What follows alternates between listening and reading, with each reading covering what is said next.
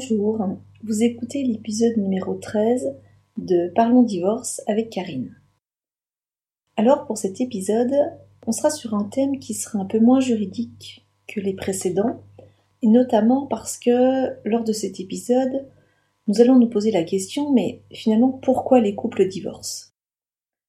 En se posant la question de pourquoi les, les couples divorcent, on va se poser également la question euh, inverse, mais pourquoi alors des couples ne divorcent pas? Pourquoi certains couples arrivent à avoir une durée de relation euh, longue euh, jusqu'à la fin de leur vie? Pour aborder ce thème, j'ai pris le temps d'analyser les différents rendez-vous que je peux avoir au fil de mes journées avec des personnes qui souhaitent divorcer.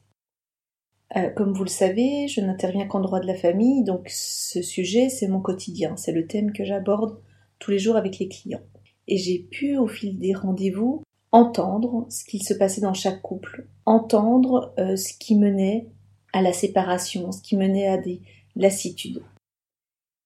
Et si je dois faire un petit peu un, résumé de ce que j'ai pu souvent entendre, ce qui me frappe, c'est que ce n'est pas forcément euh, un manque d'amour en fait qui va mener à, des divorces, mais plutôt une mauvaise qualité de la relation. Ça peut surprendre, mais euh, un couple est formé de deux êtres humains, et s'ils ne sont pas dans la capacité d'entretenir une relation, une relation humaine de qualité, on arrive souvent à eh ben, un échec euh, et puis malheureusement un divorce. Alors, je vous ai recensé, j'ai essayé de lister un petit peu ce qui m'a le plus frappé et quels sont les éléments qui souvent, à un moment donné, mènent des couples à une rupture. Donc, je vous les énonce. Alors, il n'y a pas d'ordre, ni de priorité, ni d'importance et autres. C'est euh, ce qu'il m'est venu des constats que j'ai pu faire. Un des premiers constats que j'ai pu faire concerne ce que j'appelle moi les pensées négatives. Euh, il y a des fonctionnements dans certains couples où tout ce qui est négatif, ce qui ne va pas, ressort constamment. Et évidemment, à force de n'être que sur des constats négatifs, on a un couple qui s'essouffle. Donc, faites attention. Le couple a besoin de partager des éléments positifs. Si on ne partage que les éléments négatifs, évidemment, il y a une usure dans le couple, il y a une fatigue. On a besoin de partager ce qui a amené de la joie dans une journée, ce qui a amené une sensation agréable. De croire d'apporter toujours des éléments plaintifs, on abîme le couple, on démotive tout le monde. C'est-à-dire qu'on ne construira rien sur du négatif. On peut construire de très belles choses sur des pensées positives, mais si on n'est que sur des pensées négatives, on ne construira rien. Alors ça ne veut pas dire qu'il ne faut pas partager les choses difficiles, mais il y a quand même un équilibre à trouver. Si on est uniquement dans le partage de ce qui ne va pas, des moments difficiles au travail, de ce qui ne va pas avec les enfants, euh, on va épuiser l'autre. Il y avait une phrase qui me plaisait beaucoup, c'est de dire que il y avait des gens qui sont euh, énergivores et d'autres qui sont énergisants. J'aime bien cette formule parce qu'effectivement, ceux qui sont constamment sur des pensées négatives vont être énergivores, ils vont vous prendre toute votre énergie. Lorsqu'on amène à chaque fois un élément négatif de ce qui va pas, on le sent, ça nous prend notre énergie. Et évidemment, ça épuise. Alors que ceux qui sont plutôt énergisants, ce sont des gens qui auront des pensées positives, qui vont vous évoquer un moment agréable de leur journée. Et tout ça va complètement changer la relation humaine. Et si vous y réfléchissez un petit peu, c'est la même chose avec des amis, avec l'entourage. Ceux qui sont uniquement sur des pensées négatives, on a tendance à s'en éloigner. Et dans un couple, ça peut être la même chose d'avoir un des membres du couple qui est uniquement sur de la pensée négative, l'autre, à un moment donné, va se protéger et va vouloir s'en éloigner. Donc ça, c'est un premier constat. Donc attention, parce que le but finalement de cet épisode, c'est aussi de l'éviter ce divorce, parce que c'est évidemment douloureux comme situation.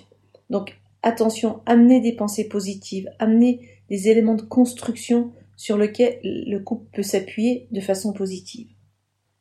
Un autre élément qui est euh, véritablement destructeur dans le couple, c'est ce que j'appelle euh, les reproches et les critiques.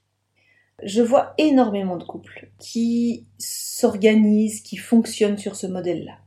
C'est-à-dire qu'on va reprocher constamment que l'un des membres du couple soit ne participe pas assez aux tâches ménagères, soit ne s'occupe pas assez des enfants, euh, soit sort beaucoup trop avec ses copains. Donc on est sur le reproche. On est aussi sur une souvent une critique, une forme de moralité en disant ben moi je sais ce qui devrait être fait, ce qui devrait être fait pardon, et toi tu ne te comportes pas de la sorte, tu te comportes autrement. Moi j'ai raison, toi tu as tort. Et ce fonctionnement-là est véritablement un danger. Vous rentrez dans un fonctionnement qui mine le couple. Alors pourquoi est-ce que ça mine le couple? Le système il est assez simple. Lorsqu'on vous fait des reproches, comment est-ce qu'on réagit en face, à votre avis? La réaction elle est simple. Hein. Dès qu'on vous fait des reproches, évidemment, vous vous mettez sur un mode de défense. Donc vous allez contredire l'autre pour démontrer que ce qu'il dit c'est absolument faux. Et on en arrive à une discussion sans fin, où vous vous sentez attaqué par la personne normalement qui vous aime, qui compte pour qui vous êtes important, et vous êtes obligé de vous défendre, donc souvent d'apporter des arguments qui peuvent aussi blesser l'autre, et on est sur ce que j'appelle l'escalade. Et ce fonctionnement de vouloir absolument avoir euh, raison sur l'autre, d'être constamment à lui reprocher un fonctionnement, ne mène à rien. Alors vous allez me dire, mais c'est bien gentil ça, mais dans un couple, il y a parfois des situations compliquées, il y a des moments euh, de, tension, il faut quand même bien dire les choses. Alors évidemment, il faut dire les choses, parce que d'ailleurs, si on évite euh, les discussions ou les conflits, c'est également une source de danger. Mais après, c'est la façon dont on amène la difficulté ou la façon dont on amène le problème qu'on rencontre. Je vais vous donner un exemple, ce sera peut-être le plus simple. Imaginons, euh, c'est un problème qui est un petit peu récurrent dans les couples, les tâches ménagères. Vous avez l'impression de faire uniquement seul les tâches ménagères et à un moment donné la colère vous prend et vous indiquez à votre conjoint de façon un petit peu agressive parce que la colère est là, que vous en avez marre, que vous êtes la seule dans cette maison à tout faire, que lui ne fait jamais rien, euh, que vous n'en pouvez plus, euh, qu'il ne prend même pas soin d'enlever ses chaussures quand il rentre, enfin ainsi de suite, vous y, je vous laisse imaginer la scène. Ça, ça donnera rien. Vous avez un besoin qui est parfaitement entendable, hein, ne pas être la seule à faire les choses à la maison et que vous aimeriez être reconnu euh, aussi dans ces tâches-là et que les autres prennent soin et vous respectent en faisant également attention et, en faisant également des tâches ménagères parce que elles n'appartiennent pas à un seul membre du couple, soyons bien, bien clairs là-dessus. Mais en procédant de la sorte, vous ne serez pas entendu. Et pire que ça, on va créer des tensions et euh, votre conjoint ou conjointe va se mettre à chaque fois sur un mode de défense et ne va pas participer de façon active. Alors, L'autre façon de faire, c'est d'utiliser un, outil dont je parle souvent, c'est la communication non violente. C'est d'exprimer quel est votre besoin. De quoi vous avez besoin? Vous avez besoin de vous sentir bien dans votre maison, et vous sentez bien quand la maison est rangée. Par contre, vous avez aussi besoin de repos, parce que vous ne pouvez pas euh, passer vos journées entières à faire du ménage. Et c'est de se dire comment est-ce qu'on peut organiser la maison avec votre besoin d'avoir une maison organisée et rangée, demander à l'autre s'il apprécie aussi une maison organisée et rangée, et quelle solution on trouve pour pouvoir maintenir cette maison rangée. Sachant qu'il n'appartient pas plus à l'un ou l'autre des membres du couple de s'occuper de cette tâche-là. Mais en procédant de la sorte, vous exprimez votre besoin et vous êtes dans la recherche d'une solution, mais une solution qui n'est pas en opposition avec l'autre. Et à partir de là, on recherche des solutions qui euh, doivent être créatives. Il n'y a pas une seule solution. Alors, il y a la solution de se faire aider par une tierce personne, mais après, ça a un coût financier. Donc, est-ce qu'on fait le choix de faire une dépense pour se faire aider sur euh, du ménage à la maison Est-ce que finalement, on fait une autre organisation du partage? Est-ce qu'il ne faut pas mettre plus les enfants à contribution? En tout cas, c'est une réflexion qui doit être menée. Et cette discussion-là, elle sera positive parce qu'elle sera constructive et elle ne sera pas dans le reproche ou la critique contre quelqu'un. Dès qu'on critique dès qu'on est dans le reproche, on bloque complètement la discussion. Donc ça, c'était le premier point sur ces désaccords, la façon de les aborder, donc d'éviter d'être dans le reproche. Un autre point qui est peut-être un petit peu plus complexe à comprendre, mais qui me semble véritablement important, notamment lorsqu'on est dans des conflits, il faut aussi parfois accepter que l'on n'aime pas forcément le même point de vue euh, que celui de notre conjoint. D'accepter que sur certains points, peut-être euh, un point qui peut être de l'éducation des enfants, on soit en désaccord. Et d'accepter ce désaccord, de dire voilà, je sais que on n'a pas la même position sur ce point-là. Mais en acceptant la position de l'autre qu'il est un autre avis, sans y adhérer, de dire voilà, moi je garde ma position, c'est aussi pouvoir faire grandir un couple. C'est aussi pouvoir avancer l'un et l'autre, tout en ayant conscience qu'on a tous des positions, des avis différents. Et ce mode de fonctionnement peut véritablement être constructif. Et d'ailleurs, il y a un ouvrage, et j'y reviendrai souvent, euh, qui s'appelle Qui sont ces couples heureux On dit très clairement que les couples heureux connaissent le conflit, mais ils n'en ont pas peur. Ils n'en ont pas peur parce que ce n'est pas un enjeu de leur couple. Ils savent qu'ils ont la liberté d'avoir un avis qui est différent, que cet avis différent peut être respecté et surtout débattu sans que ce soit une lutte de pouvoir. Parce que ça, c'est véritablement dramatique dans le couple, lorsqu'il y a ce que j'appelle cette lutte de pouvoir, une sorte de compétition dans le couple. Et ça, évidemment, ça ne mène à rien, ça ne mène qu'à des catastrophes. Le couple doit pouvoir être euh, à l'opposé d'une lutte de pouvoir. C'est un équilibre qui doit s'instaurer, un équilibre qui va faire que on est content des réussites de l'autre, on est présent s'il y a des difficultés et euh, un échec, mais euh, je trouve souvent ce qui est le plus important, c'est être capable d'être heureux des réussites du couple. Donc ça, c'était un point important sur les reproches et les critiques. C'est vraiment un des éléments que je trouve assez central dans, dans les procédures que je vois et ce qui va à chaque fois s'amplifier. Et on voit bien que ces couples, ils n'arrivent pas à sortir de ce système de reproches. Et effectivement, en restant sur le reproche de l'autre, ça ne peut pas avancer. Et on arrive souvent euh, à une difficulté et euh, même à l'échec euh, du couple.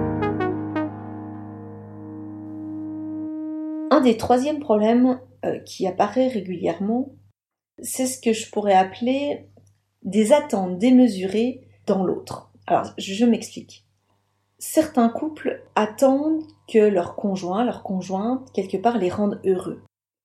Ils investissent le couple d'une façon tellement importante qu'ils considèrent que s'ils ne vont pas bien haute, c'est forcément de la faute de leur euh, conjoint ou conjointe parce qu'ils ne seraient pas suffisamment comme ceci ou suffisamment comme cela.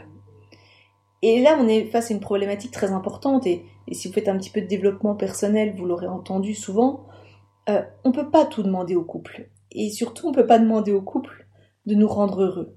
Ça fonctionne pas de cette façon-là. Il est déjà indispensable d'être capable d'être heureux soi-même pour ensuite pouvoir être heureux en couple.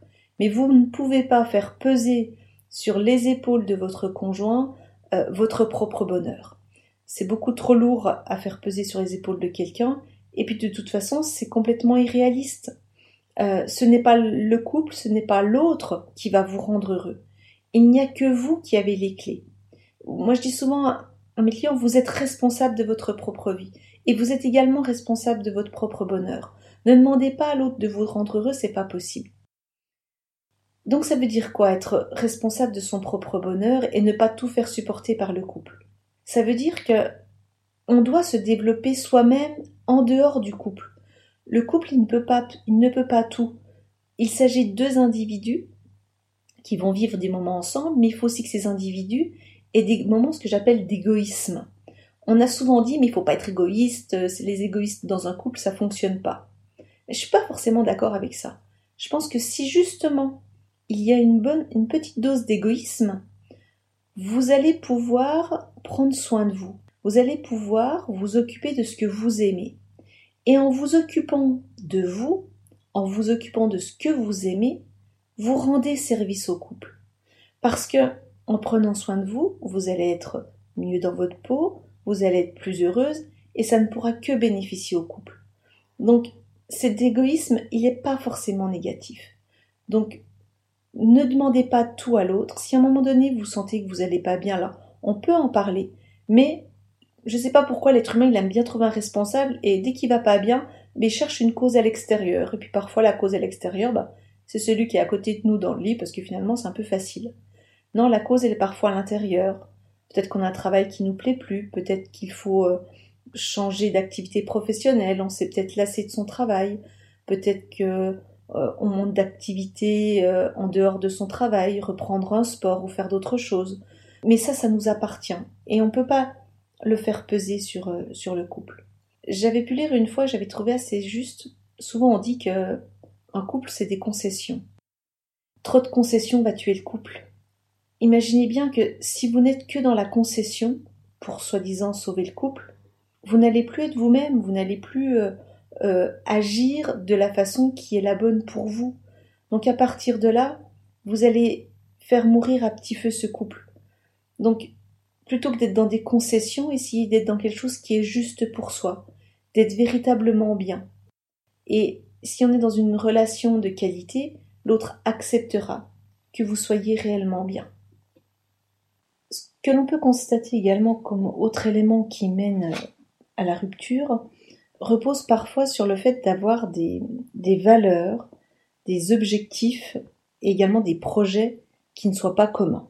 Là, on est sur des fondements assez importants de la personnalité lorsqu'on n'a pas les mêmes valeurs, lorsque nos buts dans la vie, nos objectifs ne sont pas les mêmes, il est difficile de poursuivre une vie commune. Et souvent, quand des couples n'arrivent plus à avoir de projets en commun, on a des couples qui n'ont plus de raison d'être et souvent s'éteignent. Les projets communs, c'est véritablement quelque chose qui, qui va porter le couple, qui va aussi porter sa raison d'être, qui va euh, lui donner la possibilité de se projeter dans l'avenir. Lorsqu'il n'y a plus aucun projet, plus aucune envie de partager des choses ensemble, on est sur un couple qui se retrouve véritablement euh, en difficulté. Un dernier point qui mène aussi parfois à des difficultés concerne la sexualité. La sexualité, évidemment, dans le couple, elle a un rôle, un rôle important, et on se rend compte que ces couples qui ne communiquent plus bien, qui, qui ont instauré une distance, notamment par les reproches, n'arrivent pas à avoir une sexualité épanouie. On rentre dans l'intime, et pour que l'intime puisse se sentir bien, pour que le couple puisse se sentir en sécurité avec l'autre, il faut que ce soit exempt de reproches et de critiques. Ce que j'allie souvent aussi avec la sexualité, c'est la sensualité. C'est extrêmement important de pouvoir maintenir ces éléments-là dans le couple qui vont pouvoir garantir ce qu'on appelle une qualité dans la relation. J'ai vraiment insisté sur ce point en début de podcast. Ce n'est pas toujours un problème de manque d'amour, mais plutôt de qualité de la relation qui n'est pas forcément bonne. J'ai listé un petit peu euh, les différents éléments qui ressortent de ce que je peux moi constater tous les jours dans mon travail et qui m'amènent à mettre en évidence euh, ces couples qui se séparent, ce qui a pu mener à la séparation de ces couples. Avant de terminer, je vais vous conseiller un, un livre qui moi m'a beaucoup intéressé et que j'ai trouvé euh, très inspirant, avec une vision un petit peu différente sur euh, les relations de couple. Souvent, on insiste uniquement sur l'importance de la communication, la communication. Alors oui, la communication c'est important dans le couple, mais c'est pas c'est pas suffisant. Il y a beaucoup d'autres éléments qui rentrent en ligne de compte. Donc ce livre, euh, alors je vais vous donner le titre, il s'appelle Qui sont ces couples heureux? C'est un livre qui a été écrit par Yvon euh, Dallaire. Et la préface est de Jacques Salomé, euh, sûrement euh, un auteur que vous connaissez bien. Cette préface est vraiment intéressante.